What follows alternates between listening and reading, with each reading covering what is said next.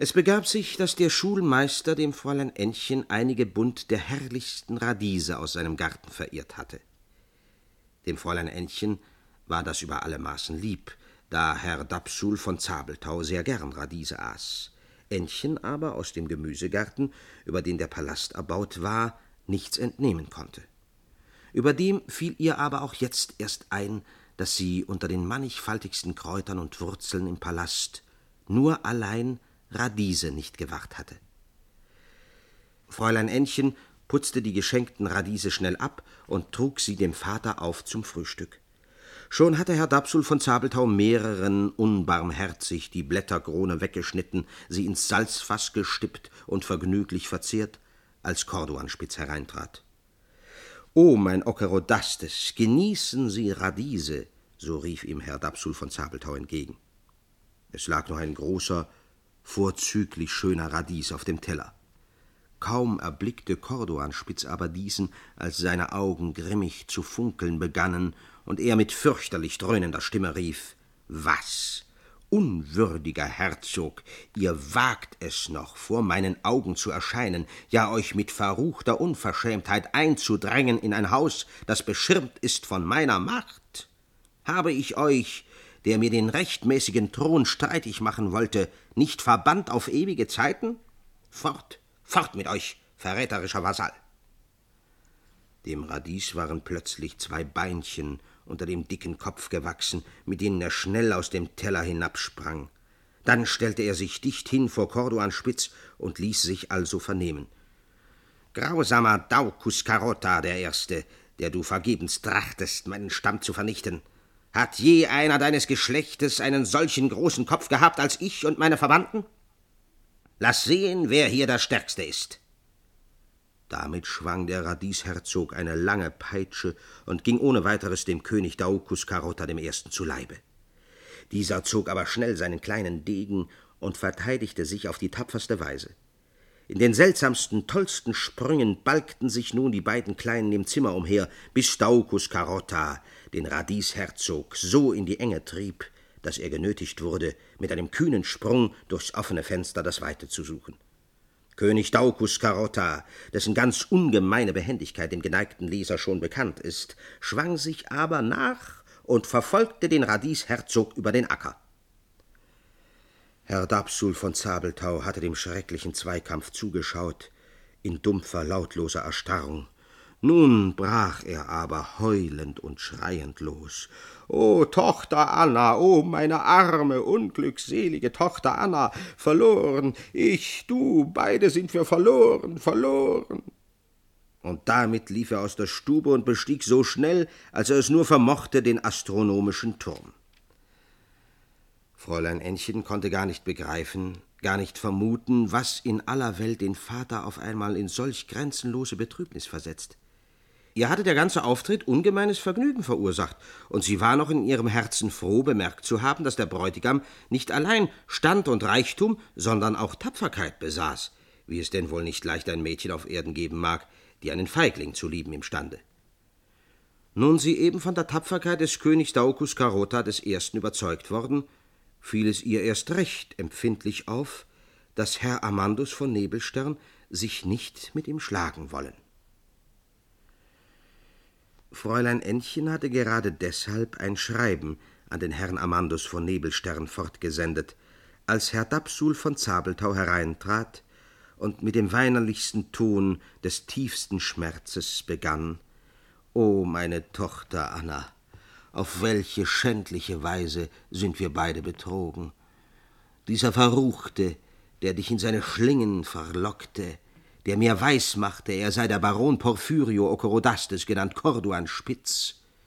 Er ist selbst ein Gnom, aber jenes niedrigsten Geschlechts, das die Gemüse bereitet. Die schlechtesten und unedelsten sind die Gemüsegnomen, und nicht allein, dass der betrügerische Corduanspitz ein solcher Gnom ist, nein, er ist König dieses Geschlechts und heißt Daucus Carotta. Zum zweiten Mal musste Fräulein Ännchen mit dem Papa den astronomischen Turm besteigen. Aus einer großen Schachtel holte Herr Dapsul von Zabeltau eine Menge gelbes, rotes, weißes und grünes Band hervor und umwickelte damit unter seltsamen Zeremonien Fräulein Ännchen von Kopf bis zu Fuß. Mit sich selbst tat er ein Gleiches, und nun nahten beide, Fräulein Ännchen und der Herr Dapsul von Zabeltau, sich behutsam dem seidenen Palast des Königs Daucus Carota I. Fräulein Ännchen musste auf Geheiß des Papas mit der mitgebrachten feinen Schere eine Naht auftrennen und durch die Öffnung hineingucken. Hilf Himmel! Was erblickte sie statt des schönen Gemüsegartens, statt der Karottengarde, der Plümagedamen, der Lavendelpagen, der Salatprinzen und alles dessen, was ihr so wunderbar herrlich erschienen war? In einen tiefen Pfuhl sah sie hinab, der mit einem farblosen, ekelhaften Schlamm gefüllt schien. Und in diesem Schlamm regte und bewegte sich allerlei hässliches Volk aus dem Schoß der Erde. Dicke Regenwürmer ringelten sich langsam durcheinander, während käferartige Tiere ihre kurzen Beine ausstreckend schwerfällig fortkrochen. Auf ihrem Rücken trugen sie große Zwiebeln. Sie hatten aber hässliche menschliche Gesichter und grinsten und schielten sich an mit trüben gelben Augen und suchten sich mit den kleinen Krallen, die ihnen dicht an die Ohren gewachsen waren, bei den langen krummen Nasen zu packen und hinunterzuziehen in den Schlamm, während lange nackte Schnecken in ekelhafter Trägheit sich durcheinander wälzten und ihre langen Hörner emporstreckten aus der Tiefe. Fräulein Ännchen war bei dem scheußlichen Anblick vor Grauen bald in Ohnmacht gesunken. Der Herr Dapsul von Zabeltau geriet nun plötzlich so außer sich, dass Fräulein Ännchen wohl erraten konnte, es müsse noch ein neues Unglück im Augenblick hereingebrochen sein. Sie fragte ängstlich, worüber denn der Papa so entsetzlich lamentiere. Der konnte aber vor lauter Schluchzen nichts als stammeln O Tochter, wie siehst du aus? Fräulein Ännchen rannte ins Zimmer, sah in den Spiegel und fuhr zurück, von jähem Todesschreck erfasst. Sie hatte Ursache dazu. Die Sache war diese. Eben als Herr Dapsul von Zabeltau, der Braut des Königs Daucus Carota, die Augen öffnen wollte über die Gefahr, in der sie schwebe, und nach und nach ihr Ansehen, ihre Gestalt zu verlieren und sich allmählich umzuwandeln in das wahrhafte Bild einer Gnomenkönigin, da gewahrte er, was schon Entsetzliches geschehen. Viel dicker war Ännchens Kopf geworden und safrangelb ihre Haut, so dass sie jetzt schon hinlänglich garstig erschien. War nun auch Fräulein Ännchen nicht gar besonders eitel, so fühlte sie sich doch Mädchen genug, um einzusehen, dass hässlich werden das allergrößte, entsetzlichste Unglück sei, das einen Hieniten treffen könne. Fräulein Ännchen zerfloß in Tränen. Anna, meine Tochter Anna, komme sogleich zu mir herauf. So rief nun Herr Dapsul von Zabeltau durch das Sprachrohr herab. Fräulein Ännchen fand den Papa angetan in einer Art von Bergmannstracht. Er sprach mit Fassung. Gerade wenn die Not am größten, ist die Hilfe oft am nächsten. Daucus Carota wird, wie ich soeben ermittelt, heute, ja wohl bis morgen Mittag, nicht seinen Palast verlassen.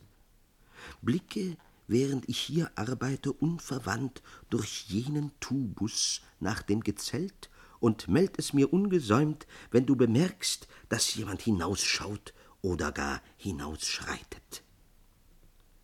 Fräulein Ännchen tat, wie ihr geboten, und nicht wenig verwunderte sie sich, als sie gewahrte, dass der Herr Dapsul von Zabeltau ein paar ganz allerliebste Kochtöpfe und ebensolche Schmorpfannen aus Kupfer gehämmert hatte. Als Kennerin überzeugte sie sich, dass die Verzinnung außerordentlich gut geraten, dass der Papa daher die den Kupferschmieden durch die Gesetze auferlegte Pflicht gehörig beobachtet habe und fragte, ob sie das feine Geschirr nicht mitnehmen könne zum Gebrauch in der Küche.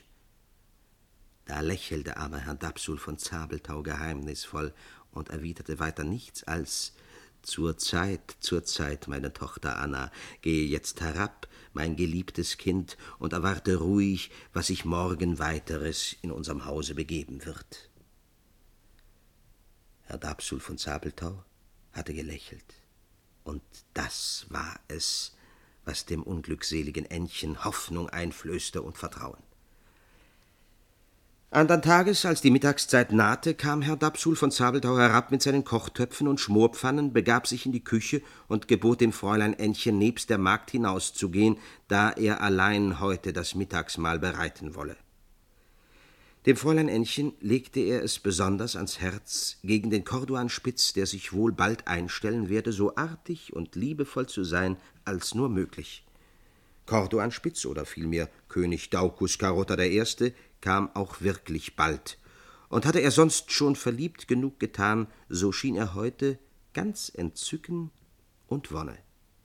Zu ihrem Entsetzen bemerkte Fräulein Ännchen, wie sie schon so klein geworden, dass Daucus sich ohne große Mühe auf ihren Schoß schwingen und sie herzen und küssen konnte, welches die Unglückliche dulden musste, trotz ihres tiefen Abscheus gegen den kleinen, abscheulichen Unhold.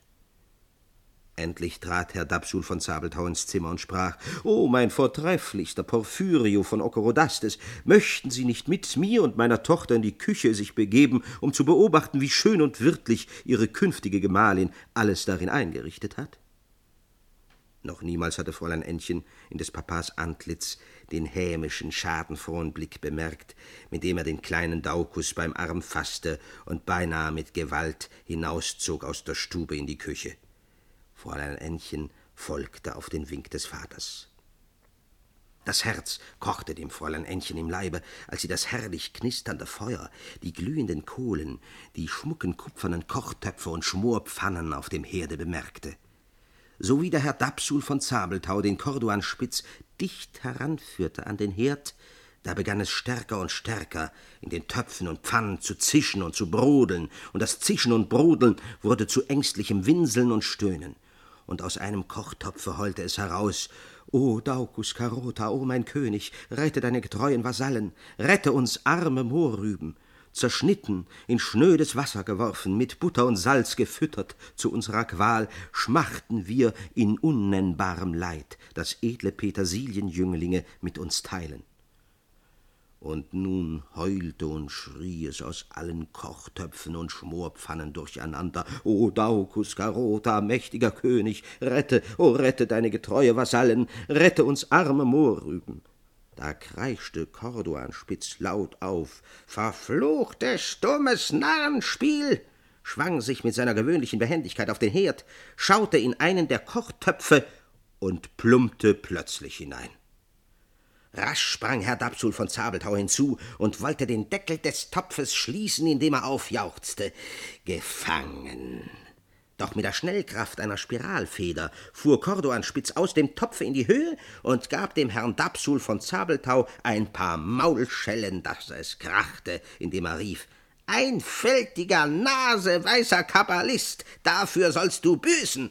Heraus, heraus, ihr Jungen allzumal und da brauste es aus allen Töpfen, Tiegeln und Pfannen heraus wie das wilde Heer, und hundert und hundert kleine fingerlange garstige Kerlchen hakten sich fest an dem ganzen Leibe des Herrn Dapsul von Zabelthau und warfen ihn rücklings nieder in eine große Schüssel und richteten ihn an, indem sie aus allen Geschirren die Brühen über ihn ausgossen und ihn mit gehackten Eiern, Muskatenblüten und geriebener Semmel bestreuten. Dann schwang sich Daucus Carota zum Fenster hinaus, und seine Vasallen taten ein Gleiches. Entsetzt sank Fräulein Ännchen bei der Schüssel nieder, auf der der arme Papa angerichtet lag.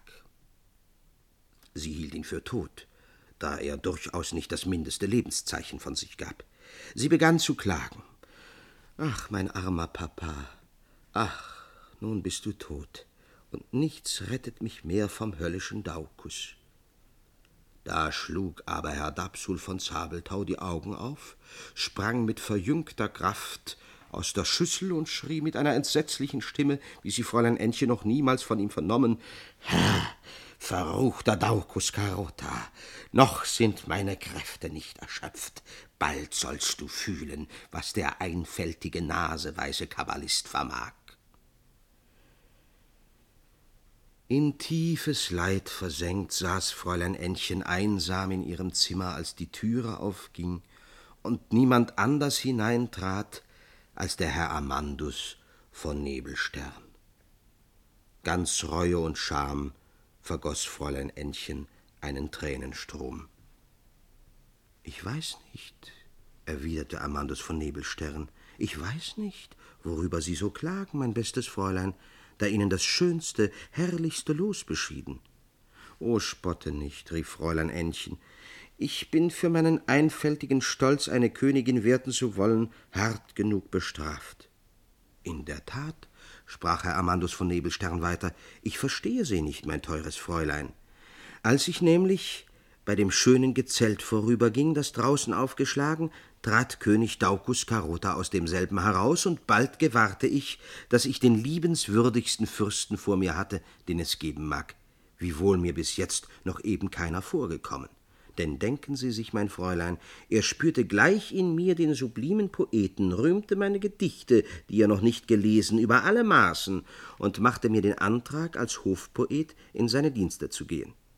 Ein solches Unterkommen war seit langer Zeit meiner feurigsten Wünsche schönes Ziel. Mit tausend Freuden nahm ich daher den Vorschlag an. O mein teures Fräulein, mit welcher Begeisterung werde ich Sie besingen. Ja, mein teures Fräulein, sind Sie auch bald eine Königin, so sollen Sie doch die Dame meines Herzens bleiben, die ich bis zu den hohen Sternen erheben werde, in den sublimsten, göttlichsten Versen. Wie? Du hast ihn gesehen, den hämischen Kobold, und er hat. So brach Fräulein Ännchen los im tiefsten Erstaunen, doch in dem Augenblick trat er selbst, der kleine gnomische König, herein, und sprach mit dem zärtlichsten Ton O meine süße, liebe Braut, Abgott meines Herzens, fürchten Sie ja nicht, dass ich der kleinen Unschicklichkeit halber, die Herr Dapsul von Zabeltau begangen, zürne. Nein, schon deshalb nicht, weil eben dadurch mein Glück befördert worden, so dass, wie ich gar nicht gehofft, schon morgen meine feierliche Vermählung mit Ihnen, Holdeste, erfolgen wird. Gern werden Sie es sehen, dass ich den Herrn Amandus von Nebelstern zu unserem Hofpoeten erkoren, und ich wünsche, dass er gleich eine Probe seines Talents ablegen und uns eins vorsingen möge. Fräulein Ännchen ließ erstarrt vor Angst und Entsetzen alles geschehen. Daucus Carota setzte sich draußen in der Laube auf ihren Schoß, und Herr Amandus von Nebelstern begann, sich auf der Gitarre begleitend, das erste der zwölf Dutzend Lieder, die er sämtlich selbst gedichtet und komponiert und in ein dickes Buch zusammengeschrieben hatte. Schade ist es, dass in der Chronik von Dapsulheim, aus der diese ganze Geschichte geschöpft, diese Lieder nicht aufgeschrieben, sondern nur bemerkt worden, dass vorübergehende Bauern stehen geblieben und neugierig gefragt, was für ein Mensch denn in der Laube des Herrn Dapsul von Zabeltau solche Qualen litte, dass er solch entsetzliche Schmerzeslaute von sich geben müsse. Daucus Carota wand und krümmte sich auf Fräulein Ännchens Schoß und stöhnte und winselte immer jämmerlicher, als litte er an fürchterlichem Bauchgrimmen. Auch glaubte Fräulein Ännchen zu ihrem nicht geringen Erstaunen zu bemerken, dass Corduanspitz während des Gesanges immer kleiner und kleiner wurde. Laut kreischte er auf, schlüpfte zum kleinen, kleinen Mohrrübchen geworden, herab an Ännchens Schoß und in die Erde hinein, so dass er in einem Moment spurlos verschwunden. Da stieg auch der graue Pilz, der dicht neben der Rasenbank in der Nacht gewachsen schien, in die Höhe. Der Pilz war aber nichts anderes als die graue Filzmütze des Herrn Dapsul von Zabeltau, und er selbst steckte darunter und fiel dem Herrn Amandus von Nebelstern stürmisch an die Brust und rief in der höchsten Ekstase O mein teuerster, bester, geliebtester Herr Amandus von Nebelstern, Sie haben mit Ihrem kräftigen Beschwörungsgedicht meine ganze kabbalistische Weisheit zu Boden geschlagen. Was die tiefste magische Kunst, was der kühnste Mut des verzweifelnden Philosophen nicht vermochte, das gelang Ihren Vers Versen, die wie das stärkste Gift dem verräterischen Daucus Carota in den Leib fuhren, so dass er trotz seiner gnomischen Natur vor Bauchgrimmen elendiglich umkommen müssen, wenn er sich nicht schnell gerettet hätte in sein Reich. Befreit ist meine Tochter Anna, befreit bin ich von dem schrecklichen Zauber, der mich hier gebannt hielt, so dass ich ein schnöder Pilz scheinen und Gefahr laufen musste, von den Händen meiner eigenen Tochter geschlachtet zu werden.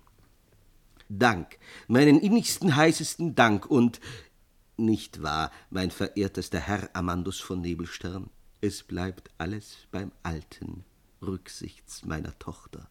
Zwar ist sie, dem Himmel sei es geklagt, um ihr hübsches Ansehen durch die Schelmerei des feindseligen Gnomen betrogen worden, sie sind indessen viel zu sehr Philosoph, um Oh, Papa, mein bester Papa, jauchzte Fräulein Ännchen, schauen Sie doch nur hin, schauen Sie doch nur hin. Der seidene Palast ist ja verschwunden, er ist fort. Der hässliche Unhold mitsamt seinem Gefolge von Salatprinzen und Kürbisministern und was weiß ich sonst alles. Und damit sprang Fräulein Ännchen fort nach dem Gemüsegarten. Herr Dapsul von Zabeltau lief der Tochter nach, so schnell es gehen wollte, und Herr Amandus von Nebelstern folgte. Fräulein Ännchen fühlte, als sie in dem Gemüsegarten stand, wo keine Spur eines grünenden Helmchens zu finden, einen entsetzlichen Schmerz in dem Finger, der den verhängnisvollen Ring trug. Zu gleicher Zeit ließ sich ein herzzerschneidender Klagelaut aus der Tiefe vernehmen, und es guckte die Spitze einer Moorrübe hervor.